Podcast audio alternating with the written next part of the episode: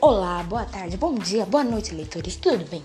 Vamos para mais uma história podcaster do cotidiano.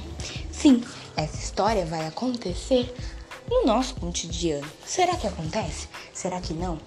Então, nessa história está recheada de aventura e muita emoção.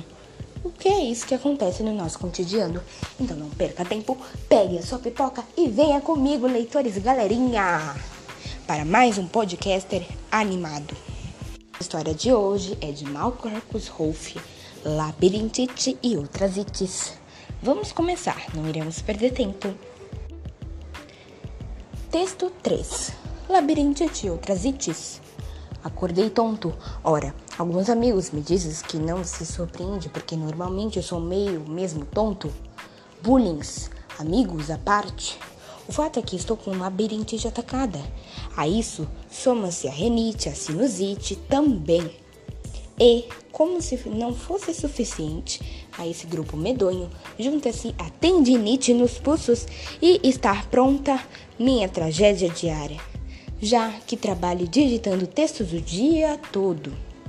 Fico me lembrando das aulas de língua portuguesa, essa coisa linda, especialmente por conta da minha coleção de ites Dona Cidinha, minha professora da sétima série, hoje conhecida como oitavo ano, nos brindando e enchendo duas lousas com listas e mais listas de sufixos e prefixos gregos e latinos. E lá estava o tímido e modesto IT, que ama de paixão. Esse sufixo grego com falta do que fazer na vida.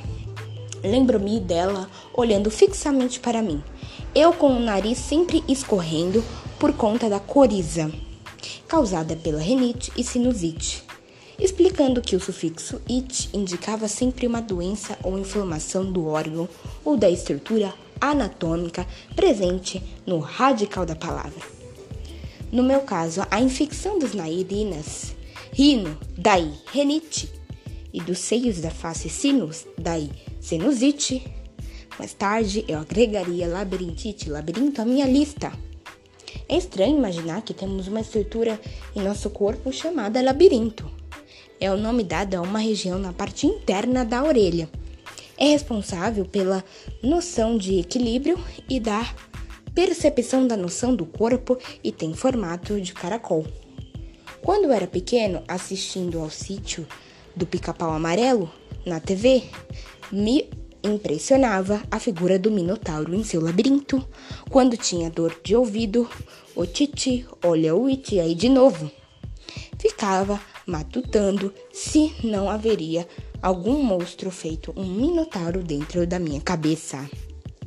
Meu amigo Edson disse que o sofrer de labirintite é plenamente explicável, considerando que, como libriano vivo em constante estado em confusão mental, o que é uma bobagem, porque em tese todo libriano deveria ser equilibrado. E a labirintite causa extremamente a falta de equilíbrio. Enfim. Tudo isso me faz lembrar que sempre gostei de, das aulas de língua portuguesa. Ops, peraí. Me encantava saber como é aquelas palavras eram criadas, de onde vinham, como se dava esse processo, saber que o latim originou o português que continua em transformação até hoje. Com contribuições de língua como o grego, o celta, passando pelo árabe, pelo tupi, pelo iorubá, dentre outras. Realmente essa construção me fascina. Mas agora, infelizmente, preciso encarar minhas companheiras ites de todo dia e ir trabalhar. Fazer o quê? Hashtag partiu trabalho. E aí, galera? Galerinha, vocês gostaram desse podcaster acontecido em nosso cotidiano? Então, não perca mais histórias desse tipo, porque há muita aventura, emoção e, entre outras, raiva, tristeza e muita alegria por aí. Tchau, tchau. Fui!